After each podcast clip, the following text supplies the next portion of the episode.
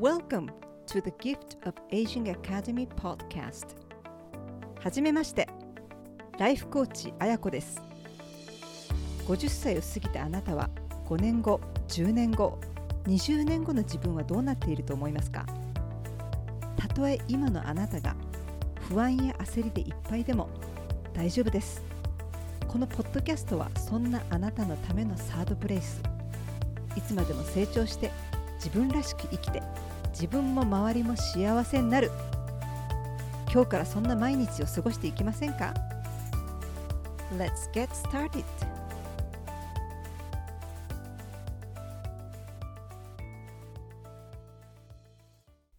リスナーの皆さん、こんにちは。ギフト・オブ・エイジング・アカデミー・ポッドキャストの第24回目の配信。本日もどうぞよろしくお願いいたします。リスナーの皆さんは先週どんな1週間をお過ごしでしたでしょうか？私は今週は2つの英語のオンラインイベントに参加してみました。通常参加する英語でのイベントとかウェビナーっていうのは主催されている方がアメリカとかヨーロッパに住んでいるので日本とは時差があるためにライブでは参加せずに録画で見ることがほとんどだったんですねでも今週参加した2つのイベントは早朝と夕方ということもあってライブで参加できたんです。一つはマイコーチのウェビナーででもう一つはビル・クリントン元大統領とかレオナルド・ディカプリオさんテレビ司会者として有名なオプラ・ウィンフリーさんなどのコーチをしたトニー・ロビンスさんのイベントだったんですね。ちなみにトニー・ロビンスさんのイベントは参加者が20万人以上。20人ではありませんよ。20万人以上です。英語って本当に世界共通語なんだなって実感しましたね。今週はそれぞれのイベント参加でいろいろ学んだり気づきを得ることもたくさんありました。お二方には感謝でいっぱいです。そして毎度のことですが自分自身にも感謝の気持ちでいっぱいです。自分の成長ってなかなか気づけないんですよね。英語の学び直しを始めてもう4年は経つと思うんですけど数年前に少しずつ英語の聞き取りができるようになってほんのちょっぴり自信もついてきた時に YouTube でトニー・ロビンスさんのインタビューを聞いた時はちょっとかすれた声で通常の2倍速3倍速くらいで話されてるように聞こえてもうほとんど何を言ってるかわからなかったんですね。なのでそれ以降はトニー・ロビンスさんの音声はあえて避けているわけではなかったんですけど聞くことがなかったんですそれが今回3日間にわたるフリーのライブイベントがあったんでちょっと参加してみようかなと思って聞いてみたら、まあ、完璧というのにはもちろん程遠いんですけどほぼ聞き取れていたんですね。えなんで聞き取れんの？本当に私聞き取れてんの？とも何度も自分を疑ってしまうくらいでした。雨にも負けず風にも負けずではありませんけどまあ勉強とまではいかない日もありますけど英語を聞くとか話す読むこのどれかを欠かさず毎日この4年間以上ですか続けてきたことで今日の自分があるその今日を作ってくれた自分に感謝です。なので何かを学び始めた時、ま、例えば語学であったら何言ってるのかさっぱりわからないとか楽器であったらどうやったら弾けるのかわからないスポーツであったらどうやったらその技を習得できるのかわからないといったことは誰でも経験することだと思います。大切なのはこの誰もがたどるどうしたらいいかわからない。このまま続けてもできるようになるかわからないといった時にやめる諦めるちょっと保留にするっていうことを選ぶかそういった中でも続ける道を選ぶかなんだと思います。わからないなりにも続ける道を選んで毎日のようにコツコツ試行錯誤しながら練習していくと気づいた時には学び始めの頃は自分にできるかわからないと思ってたことがもうとっくにクリアしてるなんてことがあります。ぜひリスナーさんがなんか成長感じられないなとか実感がないなその成長してる実感がないなっていう時こそ大丈夫。このまま今できることをやり続けてみようと自分に声をかけてみてください。はい。では本日のテーマに入らせていただきます。本日のテーマはあなたは人生デザインをしていますかです。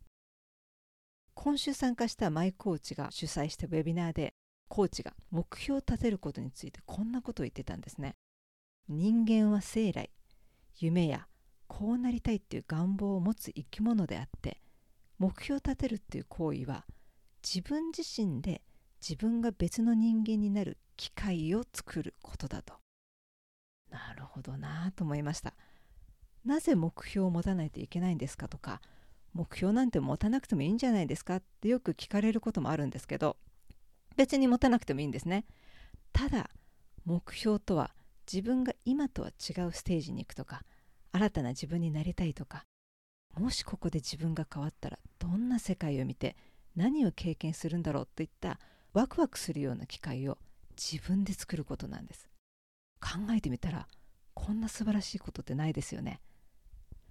本日は人生をデザインするっていうことについてお話ししますけど目標を持って日々行動を起こしていくっていうことはまさに自分で自分の人生をデザインしていくことと言えますがその前にデザインの定義についてですけど私たち日本人がデザインするっていう時には洋服をデザインするとか街をデザインするウェブサイトをデザインするといった使い方をしますけどウェブリーを国語辞典ではデザインとは何らかの目的や機能を持つものを作り出すための計画や構想であったり形や構造色彩などの視覚的な要素を組み合わせて作品や製品を創造するプロセスを指すこともあると定義されているんですね。まあ、人生をデザインするっていうのは自分の価値観に基づいて生き方を描いてみるもしくは作るっていうことになるんでしょうかね。ではデザインの本来の、まあ、英語の意味これはどうなのかちょっと気になって調べてみたんですね。でデザイン、まあ、この名詞ではなくてデザインするという動詞を調べてみたんですけどいくつか意味があってオックスフォード・ラングエージのものが一番しっくりきましたね。でそれは Decide upon the look and functioning of a building, garment or other object by making a detailed drawing of it 建物、衣装、その他のものの詳細な図面を作ってその外観と機能を決定することとなっているんですね。で詳細な図面を作ってその外観と機能を決めていくことだと要となるのは決めること決断することなんですね人生をデザインするとは先ほど申し上げた自分の価値観に基づいて生き方を描いてみるもしくは作るということをより意識していく。つまり自分はこうなりたい。こういう人生を生きたい。と心の中で思い描いた上で現実世界で具体的にどういう形にしていくか、ま、どういった活動をしていくかを決めていくことといった方がいいかもしれません。目標は自分の心の中にあるビジョンと現実の世界をつなぐものなんですね。でもそこで自分の人生をデザインするってうやっていったらいいのかわからないとか何から始めたらいいのとか、まあ、ハウツーやり方ばかりに意識を向けすぎるとどうやってデザインしたらいいのかわからない何から始めたらいいのかわからないとわからないものだらけになってしまったり0から1を生み出さなきゃとかすごいものを考えないとってなってしまって結果思考も行動も止まってしまうっていうことも多いんですよね。なのでハウツーどうやったらいいかということではなくて今の自分にとってこうしたらいいなっていう思うものを付け足してでもこれはいらないかなっていうものは手放してみる、まあ、それで行動を起こしてみる、まあ、その繰り返しをしていくのがいいかなとも思います。またまた昨年12月に参加したアメリカ・ロサンゼルスでのビジネスイベントでの経験をお話しさせていただきますけどアメリカ移民2世の方と、使う言語によって自分のキャラクターが少し変わるよねっていうようなことを話したんですね。でその方は中国語を話す自分と英語を話す自分がいて私は日本語を話す自分と英語を話す自分。それぞれ別の自分がいるような感じがしないってなって。でもちろんそれぞれの言語とか文化的背景などが影響しているっていうのは分かってるんですけどまあたまたまお互いアジア人ということもあってか英語を話す時には私っていう個人が強く出てきてその私が大胆に自由に振り舞いやすいっていうことはあるんだけど反対にいつも使ってる、まあ、その方にとっては中国語私にとっては日本語を話す時にはどちらかというと自分というよりも周りを気にして無難にそつなく動いてしまう。周りの様子を伺ってしまう自分がいると。でそんなことを同じく、ま、イベントに参加していたスピーキングコーチの方に話したんですね。そうするとその方が「綾子は日本語を話す自分と英語を話す自分のどっちが好き?」って聞いてきたんです。そこで私は「今は英語かな」って。自分のこととか、まあ、気持ちを話す時には英語の方がなんか自分の、まあ、本来の自分を伝えられるかな、まあ、気持ちがいいしそれに自分に力があると感じられるかなって答えたらなら今はとにかく英語を使う頻度を増やしたり英語を話す時の自分の感情っていうのを自分の体にしっかり染み込ませてでそのキャラクターをまとう機会を増やしてでなんとなくこう自分のものになったかな、まあ、染み込んできたかなと思ったらそのキャラクターのままその感情を日本語を話す自分も持ってみればそして日本語を話す時もその本来の自分になれるあや子になるようにしていけばって言われたんですね。まあ、そうか、まあ、そんな難しく考えることなくてなりたい自分とかこう振る舞いたいなこういった行動していきたいなこんな気持ちでいきたいなっていうものがあったらそんな自分に先になりきってもいいのかなと思いました。そして、まあ、英語を話す時に自分の体がまどう感じてるか。こう力強いとかね。ワクワクするとかエネルギーを感じるとかそういった感覚をどんどん体に覚えさせてでそうすれば日本語を話す、まあ、今までの自分にも何か変化が起こるかもしれないかなと思ったんですね。まあ、私にとっては自分の人生デザインをするにあたって英語を使うことがヒントになったんですけどリスナーさんにとっての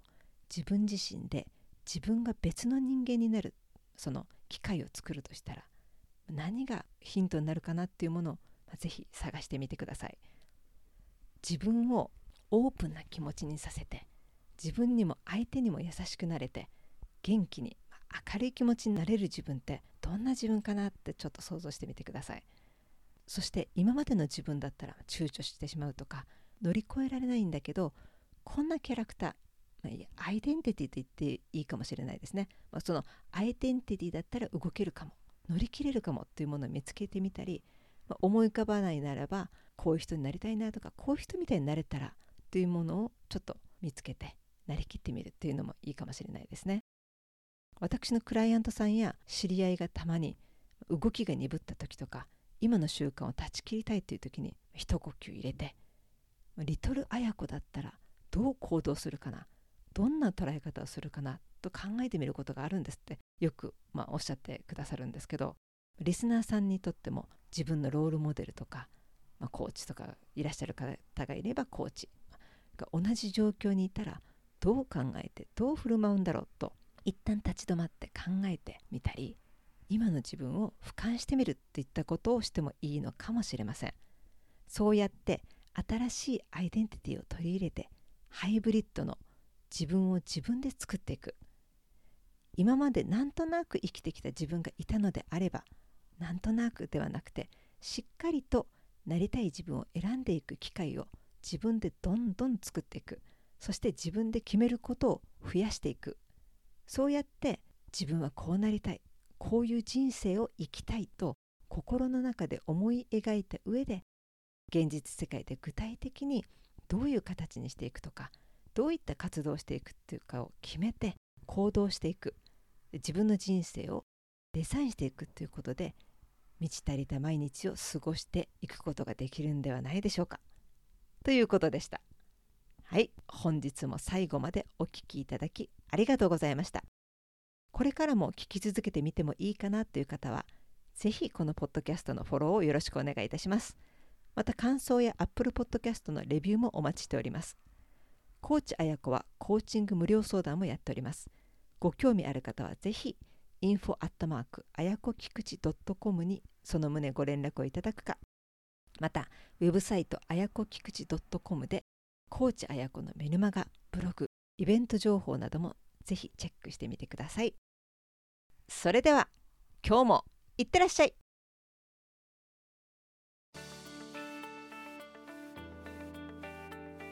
当エピソードに関するご感想ご意見ご質問取り上げてほしいテーマがありましたら info アットマークあやこきくち .com もしくはインスタグラムギフトオブエイジングアンダーバーアカデミーの DM にご連絡ください。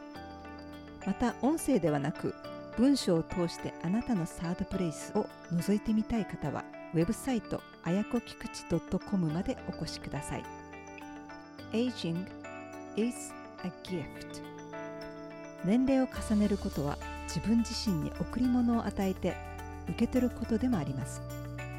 あなたは未来の自分にどんな贈り物をしていくのでしょうか？See you next time!